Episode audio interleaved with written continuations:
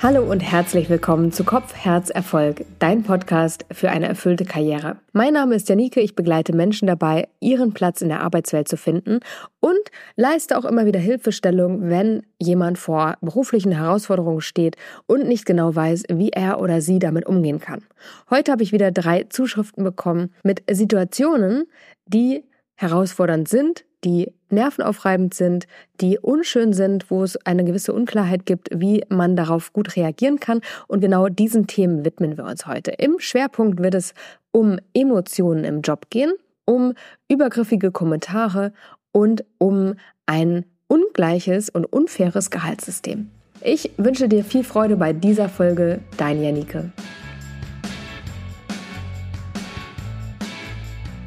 Wir starten gleich rein mit der ersten Einsendung von Max. Hi Janike, mein Name ist Max und ich habe folgendes Problem. Ich bin vergangene Woche etwas später ins Büro gekommen, 9.30 Uhr, und habe direkt einen Spruch von einem aus, bei uns aus dem Management kassiert. Na, schon ausgeschlafen? Das habe ich jetzt schon ein paar Mal erlebt. Und das Thema ist, bei uns gibt es keine Kernarbeitszeit und ich arbeite grundsätzlich einfach deutlich besser am Nachmittag oder auch mal am späten Abend als so früh morgens. Und mich nervt das, dass äh, jeder immer eine offensichtliche Meinung hat. Ich kommentiere auch nicht das Verhalten der anderen. Was kannst du mir als Rat mitgeben? Also Max, zuallererst können wir, glaube ich, festhalten, dass dich diese Kommentare sehr nerven.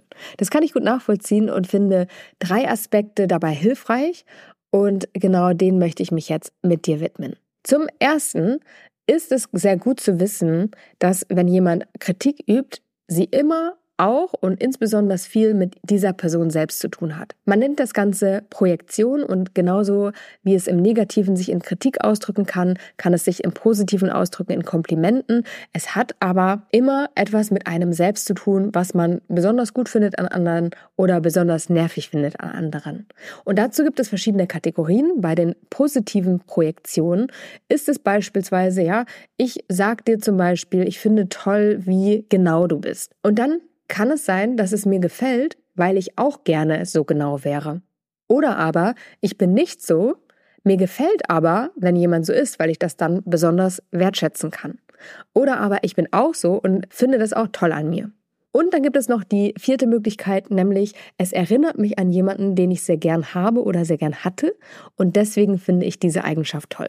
Bei den negativ konnotierten Projektionen, um ein Beispiel zu nennen, ich finde es nervig, dass du immer so spät ins Büro kommst. Könnte dahinter stecken, ich lehne es ab, weil ich so nicht sein möchte. Oder aber, ich wäre auch gern so, erlaube es mir aber nicht und lehne es deshalb ab. Oder ich bin auch so und lehne es an mir ab. Oder ich bin auch so, finde es gut an mir, aber an anderen wiederum gefällt mir das nicht. Oder auch wie vorher, es erinnert mich an jemanden, den ich nicht mag oder nicht mochte. Ich würde mal sagen, der Kommentar, den du bekommen hast, geht eher in Richtung Kritik, versteckte Kritik. Und da könntest du jetzt mal wirklich drüber nachdenken, was könnte hinter diesem Spruch stecken? Oder anders formuliert, was hat diese möglicherweise versteckte Kritik mit dem Kommentatoren selbst zu tun? Würde er vielleicht auch gern später ins Büro kommen, aber er erlaubt es sich nicht? Oder denkt er vielleicht Disziplin über alles, weil nur so bin ich liebenswert? Vielleicht hat er als Kind immer solche Sprüche bekommen und deswegen diese Stimmen verinnerlicht. Also, es gibt verschiedene Dinge, die dahinter stecken könnten. Du kannst einfach mal durchgehen. Also bei den Dingen, die negativ konnotiert sind, ich lehne es ab, weil ich nicht so sein möchte oder ich wäre auch gern so, erlaube es mir aber nicht und so weiter. Geh da einfach mal durch und guck mal, was könnte auf diese Person zutreffen. Was könnte bei ihr dahinter stecken? Ganz häufig erlebe ich im Coaching wirklich, dass es um Neid geht. Also ich bin eigentlich im Kern auch so oder würde gerne so sein, aber erlaube es mir nicht. Das ist schon eine Variante, die relativ häufig vorkommt. Oder aber ich bin auch so und ich verurteile mich dafür.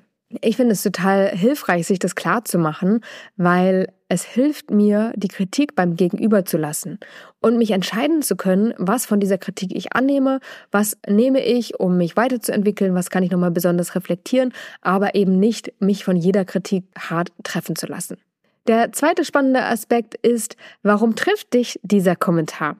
Ich bin mir relativ sicher, dass dieser Kommentar auf ein oder mehrere deiner Glaubenssätze trifft. Vielleicht fühlst du dich kritisiert oder denkst, dass deine Leistungen in Frage gestellt werden. Vielleicht fühlst du dich auch in deiner Autonomie eingeschränkt. Vielleicht fühlst du dich nicht gesehen.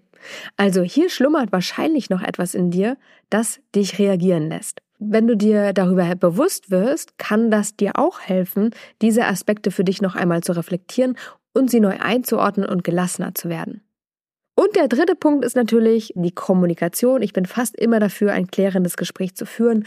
Und wenn es wirklich ein Thema ist, was häufiger vorkommt, warum dann nicht ansprechen? Also mit dieser Person oder auch im Team. Du kannst es beispielsweise als Frage formulieren und sagen, hört mal zu, ich höre immer wieder den Spruch, na, hast du schon ausgeschlafen? Und ich arbeite einfach später besser und bin deswegen länger hier. Wie ist das für euch? Was braucht ihr von mir, dass wir hier gut zusammenarbeiten können? Oder auch, wie finden wir einen gemeinsamen Weg? Das wird, glaube ich, schon einiges verändern und auch den Raum aufmachen, wirklich eine Lösung zu finden für verschiedene Bedürfnisse, die da möglicherweise dahinter stecken. Und durch dieses Bewusstmachen, hey, ich nehme wahr, es passiert immer wieder und da steckt etwas drin, was nicht offen ausgesprochen wird, kann das sozusagen unausgesprochene ausgesprochen werden und eine Lösung dafür gefunden werden. Also ich finde das eine gute Variante. Eine andere gute Variante ist die Bitte. Ähm, da kannst du dann beispielsweise sagen, hey, in letzter Zeit habe ich öfter den Spruch gehört, das ärgert mich total, weil ich das Gefühl habe, es wird überhaupt nicht gesehen, was ich leiste. Und ich möchte so arbeiten, wie ich ideal arbeiten kann. Ich kann das selbst gut einschätzen und das geht am besten für mich ab 39 und ich möchte dazu in Zukunft einfach keine Kommentare mehr hören. Auch das wäre etwas, was du gut sagen kannst. Also, wenn es ein Thema ist, das dich belastet und das immer wieder vorkommt, ich würde es thematisieren, ich würde es klären, damit die anderen wissen einfach, das nervt und sie sollen es in Zukunft lassen. Max, ich hoffe, es hilft dir, ein bisschen gelassener zu werden im Umgang damit, das vielleicht anzusprechen und auch nochmal dich selber zu reflektieren und auch nochmal zu üben, ne? was heißt es, wenn jemand Kritik äußert oder auch Lob ausspricht, was hat das eigentlich mit ihm selbst zu tun, finde ich super spannend, kann sehr aufschlussreich für einen sein.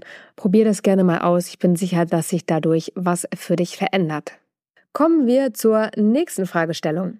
Hi, ich bin Stefanie. Ich hatte jetzt kürzlich auf der Arbeit so eine unangenehme Situation. Der hat mich ziemlich frustriert und dabei sind mir dann die Tränen in die Augen geschossen. Und das Blöde war, dass mein Chef das mitbekommen hat und mir dann gesagt hat, dass Tränen auf der Arbeit nichts zu suchen haben.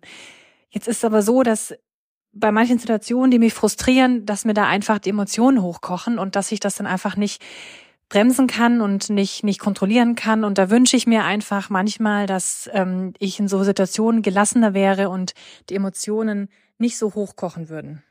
Also, Stefanie, es gibt dazu ein gutes Buch, das ich dir empfehlen kann, nämlich von Vivian Dittmar. Es heißt Der emotionale Rucksack. Und darin beschreibt sie, dass wir ein Gefühl, immer wenn wir es unterdrücken, in unseren emotionalen Rucksack packen und es dann hochentzündlich wird. Irgendwann geht es hoch. Und zwar, wenn wir getriggert werden. Dann kommen die alten Gefühle wieder hoch und wollen ausgelebt werden. Und dann reagieren wir vielleicht heftiger, als es die Situation erfordern würde. Dann fallen wir in einen Automatismus, immer wieder spult das gleiche Muster ab und wir weinen im Büro, wir schreien zu Hause, wir werfen uns auf den Boden, trommeln mit den Fäusten auf den, äh, auf den Boden im Supermarkt. Äh, ja, also alte Muster werden wieder reaktiviert. Nee, ich übertreibe natürlich, aber so ähnlich funktioniert's. Wenn wir unsere Gefühle nicht ausleben, dann packen wir sie in unseren emotionalen Rucksack und sie schlummern da, bis sie irgendwann ausgelebt werden.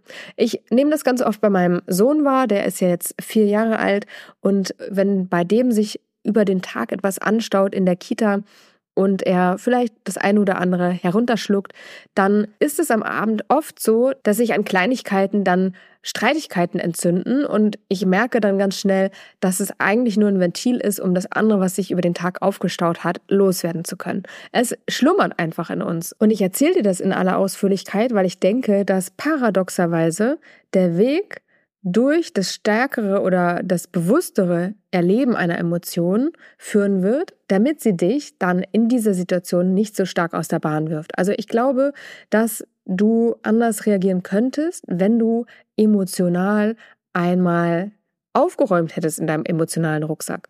Das heißt, dass wenn du gelassener reagieren möchtest, du dich nochmal intensiv mit dem Thema Emotionen beschäftigen solltest.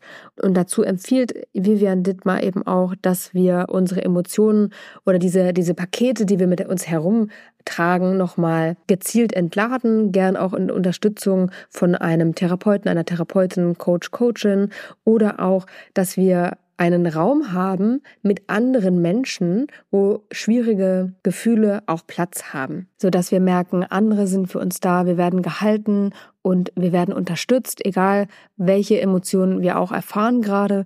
Und das kann einfach sehr heilsam sein und dann auch dazu führen, dass du in solchen Situationen, wo dich vielleicht etwas frustriert, dass du dann angemessener auf die Situation mit deinen Emotionen umgehen kannst. Lange Rede, kurzer Sinn. Meine Vermutung ist, dass in dir noch etwas anderes reagiert in dieser Situation, die du beschrieben hast. Und zwar etwas Altes. Und da gilt es einfach hinzugucken, die Emotionen zuzulassen, bewusst wahrzunehmen, um dann Stück für Stück aufräumen zu können, die Emotionen heilen zu können und einen gesunden Umgang damit finden zu können. Und ich finde, dass die Emotionen definitiv auch im Job Platz haben sollten, denn das rein Rationale hat uns nicht nur Positives gebracht. Also es geht, glaube ich, in der nächsten Zeit auch darum, Emotionen wieder mehr zuzulassen, zu spüren, zu integrieren. Es geht nicht darum, emotional zu reagieren in dem Sinne, dass uns eine Emotion überkommt, wir die Kontrolle verlieren und wir ganz impulsiv einfach nur agieren.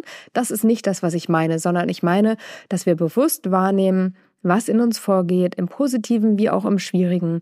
Und dann gucken, was brauchen wir eigentlich? Was braucht das Team? Was braucht die Firma? Was braucht die Umwelt? Was braucht die Gesellschaft? Also von uns auf das Größere schließen können. Bedürfnisse erfüllen können, mit Herzlichkeit und Mitgefühl auf Dinge und Personen und Verbindungen und Produkte und alles Mögliche gucken können. Ich glaube, das braucht es ganz dringend.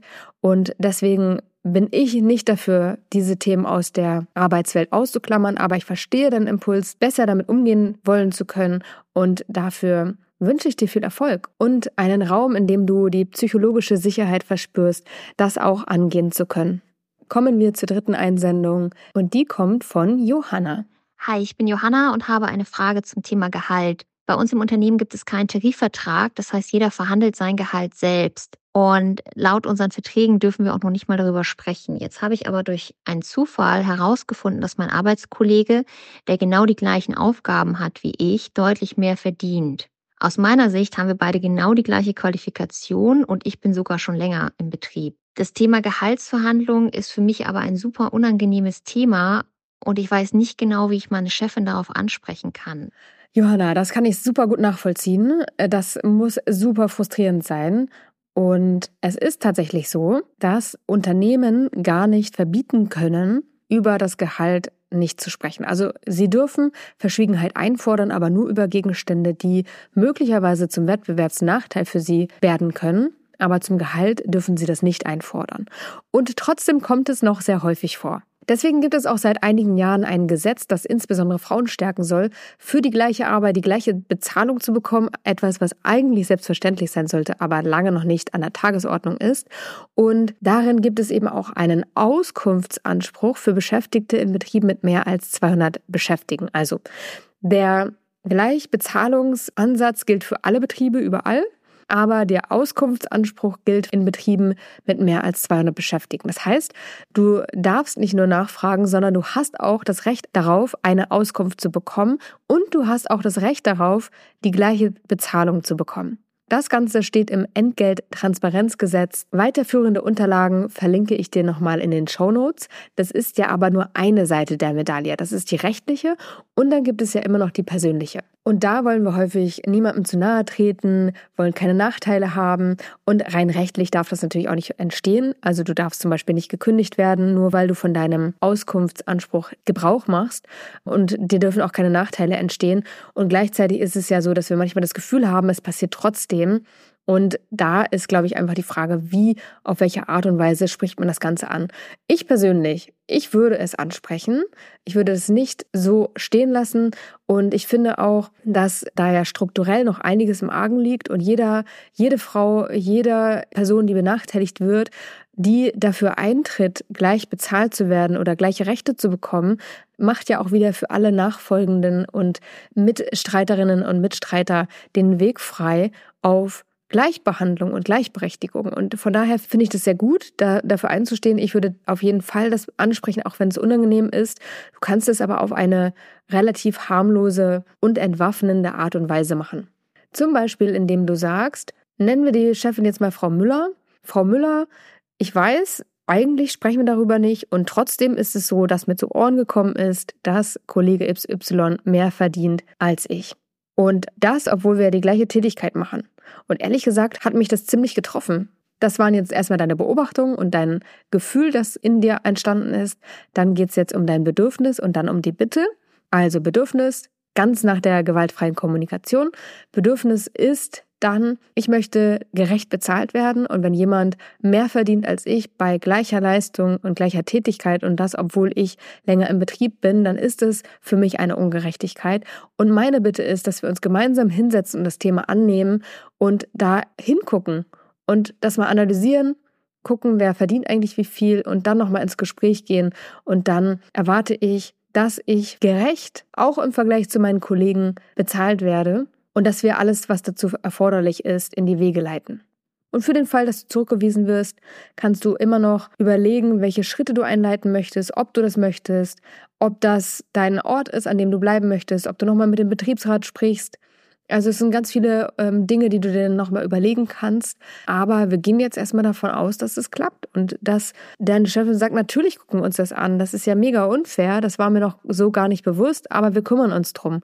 Also das ist das, was ich dir wünsche. Ich drücke dir die Daumen und bin gespannt, wie es für dich weitergeht. Wenn du Lust hast, halt uns da auch gern auf dem Laufenden. Ich äh, wünsche es dir von ganzem Herzen, dass das funktioniert, weil es einfach eine ganz grobe Ungerechtigkeit ist.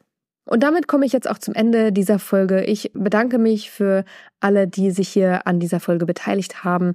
Wenn du ein Thema hast, eine Fragestellung hast, dann schicke es uns gerne zu, entweder als Sprachnachricht oder als Textnachricht und freue mich natürlich auch über dein Feedback zu dieser Folge. Ich wünsche dir eine ganz schöne Weihnachtszeit, ganz besinnlich im Kreis deiner Lieben, hoffentlich ohne Streitigkeiten, mit dem Umfeld, das dir gut tut. Und dann freue ich mich, dich an dieser Stelle in der nächsten Woche wiederzusehen. Es wird einen Jahresrückblick geben. Für mich war das ein ganz besonderes Jahr und was genau da passiert ist und warum es besonders war, das verrate ich die nächste Woche. Bis dahin schöne Festtage und alles Liebe, deine Janike.